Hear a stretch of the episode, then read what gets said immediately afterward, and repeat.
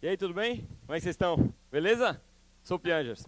Essa daqui é, é a minha filha, ela se chama Anitta, ela tem 10 anos e ela, tipo, ama celular, velho. Saca celular? Saca celular? Vocês têm celular, não tem? Todo mundo aqui tem celular. Ela ama celular, velho. Ela ama ficar no, tipo, no WhatsApp, tá ligado? Ela pega as, as historinhas com as amigas e tal, as paradas que ela perdeu no colégio no WhatsApp, ela fica vendo os videoclipes da Katy Perry no YouTube, ela usa, ela usa uns, uns aplicativos que eu não sei para que serve, tipo Tinder. Ela ama, ela ama celular, velho, quase tanto quanto o pai dela, que sou eu, velho. Quantos aqui tem celular? Todo mundo aí tem celular. Aê. Quantos aqui estão com o celular no bolso agora? Quantos aqui sentem vontade de pegar o celular quando outra pessoa pega o celular? Se alguém pega o celular ou ouve um pim, tu pega também. Sabe que não foi tu? Mesmo no, no, bolso do outro cara, tu pega igual. Ah, eu quero ver aqui também se eu não tenho alguma coisa. É quase uma parada de status, né? Opa, chegou e-mail ali, tem que chegar e-mail aqui. Ah, chegou três e-mails aqui e tal. A gente fica nessa, mano. E assim, velho, a gente pega tanto o celular, minha filha assim, que eu mal vejo a cara das pessoas mais. Eu conheço as pessoas pelo cucuruto. Eu só conheço o Cucuruto, porque tá todo mundo assim, sabe? Esses dias eu conheci um amigo meu que eu conhecia há anos, assim, eu vi a cara dele, caralho, nem sabia que era sua cara assim, mano. Caralho, só conheci o seu Cucuruto com a minha filha assim, porque eu fico direto também no celular. E esses dias a minha filha falou, pai, olha pai, olha pai, eu não olhei. Ela veio para trás do meu celular e disse assim, pai, para você olhar para mim só ficando aqui atrás do seu celular. Ai, que horror, minha filha. A gente ama tecnologia, a gente ama robô, ela é uma robô e quanto menos eu olho para ela, mais ela gosta dos robôs. E isso é uma reflexão que eu tenho que fazer todo o tempo, como eu sou pai de uma menina de 10 anos e como eu sou pai de uma menina de 3 anos.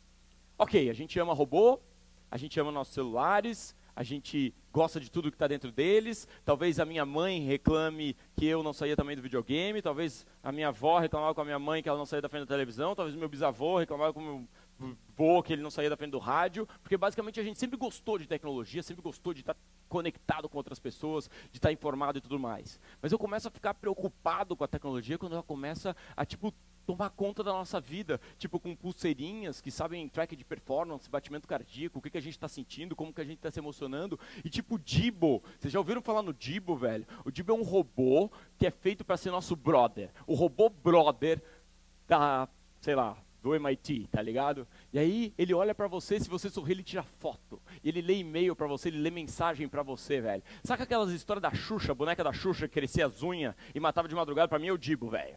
Saca aquele mito que tinha nos anos 80 que o boneco do fofão tirava a cabeça de uma daga dentro dele? E aí tinha uns rituais satânicos, assim, para mim é o Dibo, velho. O Dibo é do demônio, o Dibo vai começar a contar umas histórias para sua filha, ah, vai matar você, vai matar sua família toda e tal. O que, que foi? Ah, ninguém sabe, velho. Ninguém sabe, só tem um robô ali, um Dibo ali parado. E tem outros robôs que atendem em loja, velho. Você mostra para ele o produto assim, e ele te leva no, no corredor tal e tal. Você mostrou o produto, ah, beleza. Para mim, ele vai te levar lá pro fim da loja, aí você vai olhar, vai ter tipo uns cadáveres assim, e você, mano, o que, que é isso? E o robô ah, vai matar você, tá ligado, mano? E tem essa teoria, não sei se vocês estão ligados na, na, na, na teoria do Moore, né, da, que é, a cada 18 meses o chip dobra de processamento, de capacidade de processamento. E aí tem essa ideia, velho, que daqui a 10 anos, se essa teoria estiver certa, em 2025, um chip vai ter a capacidade de um cérebro humano. Um chip vai ter a capacidade de um cérebro humano, ou seja, um chip vai poder fazer outro chip, velho. Porque se um cérebro humano fez um chip, um chip vai fazer um outro chip, e talvez um chip melhor, velho e talvez faça um chip que é o dobro daquele chip. Depois de um tempo, depois de 18 meses, os chips vão ser melhores que os humanos, e os chips vão fazer chips, e os humanos vão ficar obsoletos, velho. E essa é nosso, nosso, sempre foi nosso principal medo, velho. Que os robôs vão dominar o mundo. E para mim, essa é a melhor notícia do mundo, velho. Essa é a melhor coisa que poderia nos acontecer. Os robôs dominar o mundo. Primeiro, nosso maior medo de robô dominar o mundo é Medo que a tecnologia saia do controle. A gente sempre vê tecnologia assim, mano. Meu, vai sair do controle, não vou pegar esse avião aí que vai cair. No carro, não sei se vocês estão ligados na virada do século, quando inventaram o carro, lá em 1900 alguma coisa, é, tinha a, a, a, assim, tipo, a quilometragem máxima para carro era 4 milhas por hora, velho. Tinha que ir na frente de um carro, um, uma pessoa barriguda lá com uma bandeirinha vermelhinha dizendo: vem o carro aí, vem o carro aí. Pessoas tinham medo da tecnologia. O carro, ok, é uma merda, vocês odeiam carro, eu sei que vocês são todos hips né, que fumam maconha e tudo mais. A parada é a seguinte, mano, o carro pode ser ruim, mas é bom que exista, mano, sacou? A minha, a minha relação com tecnologia é essa, velho. Pode ser ruim, mas é bom que exista. Eu tenho uma opção. Se a minha mulher estiver grávida, tendo um filho agora de madrugada, eu vou pegar meu carro vou levar ela para lá. Beleza, sou hippie, ando de bicicleta, mas é importante que exista a tecnologia. A gente sempre teve esse medo que a tecnologia ia sair do controle, ia nos matar. Isso nunca aconteceu. Segundo medo que a gente tem é que os robôs nos matem. Mas por que, que eles vão nos matar, velho? Se o chip chegou a uma capacidade cerebral humana e depois evoluiu e eles fizeram o dobro do processamento em 18 meses e eles são mais inteligentes que a gente, para que, que eles vão nos matar, velho? Quanto mais inteligente eu sou, menos eu quero matar as pessoas. É ou não é? Quanto mais inteligente você é, mais brother você é, velho. Esses robôs vão ser mó legal, brother. Esses robôs vão, tipo, plantar umas flores, vão regar umas plantinhas, alimentar uns passarinhos, saca? Vão ser mó robô legal. Eles vão resolver o problema, do, sei lá, do aquecimento solar, entendeu? Eles vão arrumar, sei lá, conversar com os caras do ISO, Estado Islâmico. Eles vão agitar todas as paradas. Não, beleza, mano. Nós somos mega inteligentes, tá tudo certo, velho. E o terceiro medo que a gente tem é que os robôs roubem o nosso trabalho. E sempre que a gente tem esse medo de que robôs roubem o nosso trabalho, a gente esquece que a gente odeia o nosso trabalho, velho. Saca, tipo, esses taxistas apavorados com Uber. Eu nunca vi, tipo, um taxista, cara, eu amo a minha profissão. Eles amam o dinheiro que eles ganham por mês, claro, é o emprego deles e tudo mais. Eles estão com medo que a tecnologia tire o emprego deles, ok, mas ninguém, tipo, ama ser taxista, tá ligado? Como a gente, preenchendo Excel o dia todo e dizendo assim, ah, eu não quero que um robô pegue meu emprego. Mano, é bom, é isso que a gente vai fazer. A gente vai pegar esses robôs brother e vamos dar todas as partes chatas para eles fazer. Saca? Eles são tipo brother, não são? Então preenche uns Excel aí pra mim, umas metas, velho, sacou? Ó, fala com o chefe, faz a reunião de segunda-feira de manhã contigo. Eles vão fazer tudo pra gente, sacou? Essa preocupação de perder o emprego é uma, é uma preocupação super besta, velho. Porque o robô vai automatizar tudo como aconteceu na Revolução Industrial e eu não quero ser um ludista, eu não quero começar a quebrar as máquinas e dizer, vão roubar meu emprego, vão roubar meu emprego. Eles vão pegar a parte mais chata do meu emprego. E aí o que, que a gente vai fazer? a gente vai fazer o que a gente faz mais, melhor, velho. A gente vai ser criativo, a gente vai criar, velho. A gente curte criar, a gente sente humano quando a gente cria alguma coisa. Então a gente vai pintar, a gente vai ser pintor, a gente vai criar aplicativo bonito, design bonito, pá, pá, brilhando nossa mão, oh, que massa, a gente vai viajar para a França, tirar umas fotos engraçadas, saca? A gente vai criar novas indústrias, indústrias que não existiam até bem pouco tempo, porque a gente automatizou algumas coisas, a gente pôde criar indústrias, como o turismo, que não existia há pouco tempo, o, sei lá, o drive-thru e os cupcakes gourmet. Esse tipo de criação só é possível porque a gente automatizou alguma coisa, então sobrou tempo e a gente agora cria uma via gastronômica gourmet em coqueiros, saca? Onde tudo, tudo é gourmet, saca? Onde você olha, tudo é gourmet. Humanos basicamente criam. E aí, eu queria dar umas dicas para vocês sobre criação. Como vocês sabem, eu trabalho numa rádio chamada Atlântida. A gente desenvolveu alguns métodos nesses 10 anos de comunicação jovem para justamente conseguir fazer com que a criatividade seja um método e não seja é, alguma coisa que Deus deu para você. Porque a gente tem basicamente essa, é, é, esse mito de que algumas pessoas são criativas e outras pessoas não são criativas, e eu não acredito nisso, eu acredito que todo mundo é criativo, basta se exercitar um pouquinho. Então, quando os robôs tomarem o seu, seu trabalho braçal, apertador de botão, você vai precisar ser criativo, e essas são algumas dicas para você. Primeira dica, achar sua musa. Todo mundo aqui tem uma musa. As pessoas não sabem, mas museu é, museu por causa de musa. Não é? Um museu não é um lugar velho, o museu é um lugar onde você vai para se inspirar. Assim como um pintor pega uma musa para se inspirar, um cara que curte uma mina e se inspira para escrever uma música, a musa é importante no sentido de que você tem que achar o que é aquilo que cria aquela faísca criativa. Ou é um bate-papo com uma pessoa que você acha super interessante, que toda vez que você conversa com ele, você fica tipo mega criativo, ou é um bar que você gosta de ir, beber pra caramba, ver, cantar karaokê, e aí você tem um monte de ideia, saca? Ou então um livro que sempre que você lê um autor, ou então um filme, ou então um vídeo no YouTube, um TED Talk, quando você assiste aquilo, você tem um monte de ideia e essa, essa é a sua faísca criativa, essa é a sua musa, é aquilo que te faz sentir vivo. Os robôs não têm isso. E aí, quando você tem um monte de ideia, o que, que você faz? Anota, velho. Anota num papel, velho. Porque as, a maioria das ideias elas não acontecem, porque basicamente a gente não uh, coloca em prática e basicamente porque a gente esquece. Direto tem umas ideias eu esqueço. E direto tem umas ideias e anoto. E toda vez que eu anoto, é muito, tem muito mais chance, na verdade tem tipo o dobro de chance, de zero para 100% de chance de aquela ideia de fato acontecer.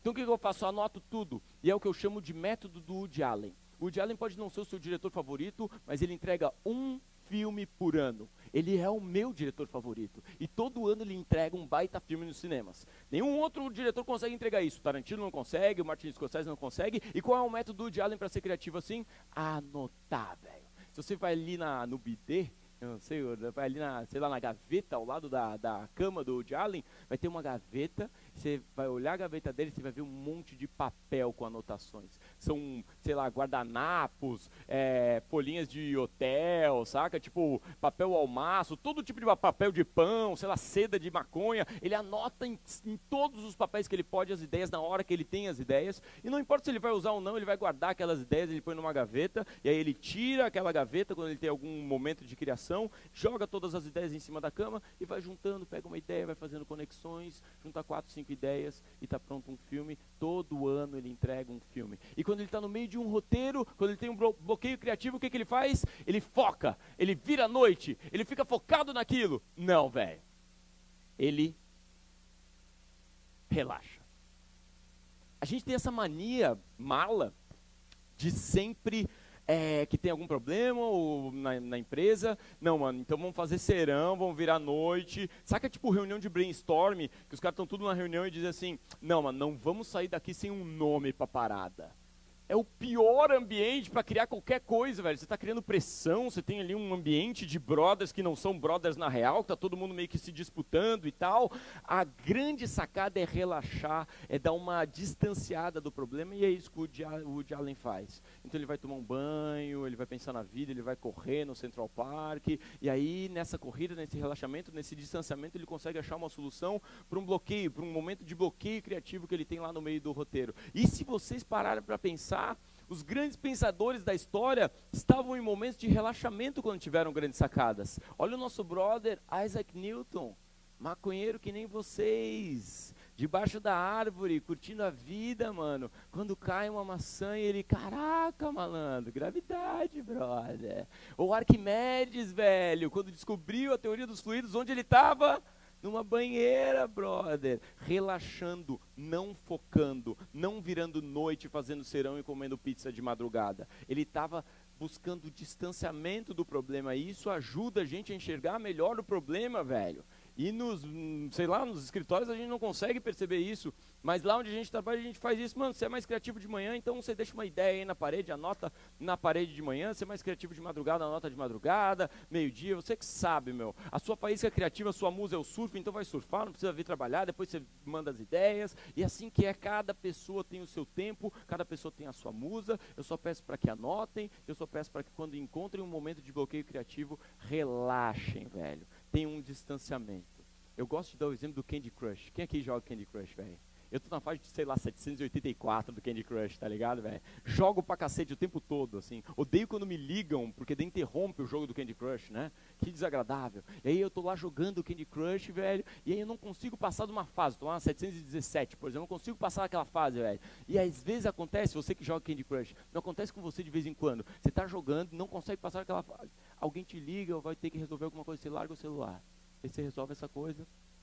Quando você volta para aquela fase, tá a solução. Esse distanciamento ajudou o seu cérebro a respirar e no momento que você volta a jogar Candy Crush, você vê a solução ali. Era só fazer esse movimento e aquela bolinha ficaria colorida. E você pode pegar aquela bolinha colorida com outra listradinha e aí fazer com que todas fiquem listradinhas e a corujinha lá embaixo fica assim. Ai, é tão legal. Mas por causa do distanciamento você conseguiu ver a solução para aquele problema. E é por isso que existem sites como o Innocentive, acho que todos vocês conhecem, que são são sites onde grandes empresas colocam seus grandes problemas e aí qualquer pessoa ao redor do mundo tomando uísque de cueca na Islândia pode resolver aqueles problemas, muitas vezes porque tem distanciamento e o melhor de tudo, velho, não tem o fardo, a culpa e a meta nas costas para resolver esses problemas.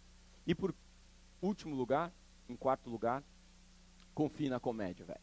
Ria, velho. A risada, ela ajuda a criar um ambiente de confiança. E é por isso que eu defendo a pessoa que ri. Uma pessoa que ela é contratada no escritório só para rir da piada de todo mundo, velho. O que, que você faz? Ah, eu sou secretária e tal. Ah, e você? Ah, eu sou gerente, não sei o que, de inovação. E o que, que você faz? Ah, eu sou a pessoa que ri. Sou a pessoa que ri no escritório, velho. Ela é tão importante como gerente de, de, de, inovação, é tão importante quando o cara da TI, uma pessoa que ri. Ela chega às nove da manhã, você fala, ela dá risada, melhora a sua vida. Nas reuniões de brainstorm, você dá uma ideia, ela começa a rir, você acha incrível aquilo, você não falava com seu pai há 15 anos, você liga para seu pai, pai, eu te amo. Melhora a sua vida familiar, melhora a sua vida em, em família, melhora a sua vida social, melhora a sua vida no escritório, você fica mais criativo por causa da pessoa que rir. O meu maior medo, velho, não é que os robôs vão dominar o mundo. O meu maior medo e toda a energia que eu gasto não é para que uma máquina sem alma roube o trabalho da minha filha, ou não é para lutar contra essas, esses robôs que provavelmente vão roubar o emprego dela. O meu maior medo e a minha luta e a minha energia é para que a gente não vire robô. Muito obrigado.